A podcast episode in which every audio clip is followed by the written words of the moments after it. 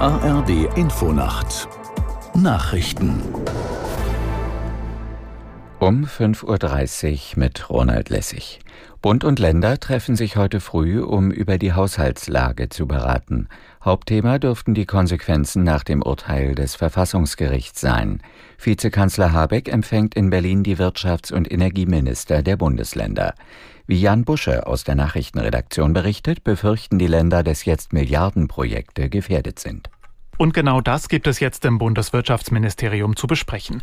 Denn wenn im Staatshaushalt mindestens 60 Milliarden nach dem Karlsruher Urteil fehlen, könnten auch Zahlungen des Bundes an die Länder wegfallen. So ist fraglich, was aus klima- und industriepolitischen Projekten der Ampelkoalition wird, wie eine Batteriefabrik in Heide in Schleswig-Holstein oder die geplante Chipfabrik in Magdeburg.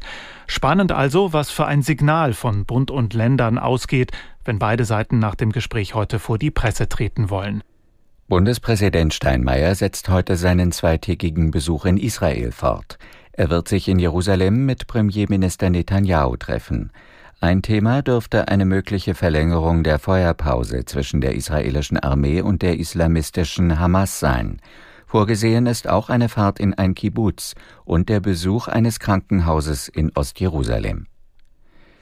Der ukrainische Präsident Zelensky hat dem Militär im Osten des Landes für seinen Einsatz bei extremem Winterwetter gedankt. Die Lage an der Front und die Bedingungen für die Rettungsdienste seien schwierig. Laut Zelensky haben hunderte Siedlungen in zehn Regionen im Osten der Ukraine keinen Strom. Hintergrund ist ein plötzlicher und starker Wintereinbruch.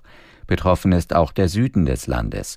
In der Hafenstadt Odessa wurden die Menschen aufgefordert, zu Hause zu bleiben. In Paris beginnt heute der Prozess gegen sechs Minderjährige, die an der Ermordung des Geschichtslehrers Samuel Paty beteiligt gewesen sein sollen. Paty war im Oktober 2020 von einem Islamisten enthauptet worden, nachdem er in seinem Unterricht Mohammed-Karikaturen gezeigt hatte. Aus Paris Julia Borota. Eine der Angeklagten hatte mit ihren Lügen die Hasskampagne gegen Samuel Paty ausgelöst. Sie behauptete vor ihren Eltern, Paty sei islamfeindlich und habe in der Klasse Muslime diskriminiert. Viele Mitschüler widersprachen später diesen Aussagen, doch zu spät. Denn das Hassvideo, das der Vater der Schülerin ins Netz stellte, wurde tausendfach geteilt. Dieses Video erreichte auch den 18-jährigen Islamist und späteren Attentäter Abdullah Ansorov. Ansorov war ortsfremd, er kannte Paty nicht. Es sollen fünf Schüler gewesen sein, die ihm gegen Geld den entscheidenden Hinweis gaben.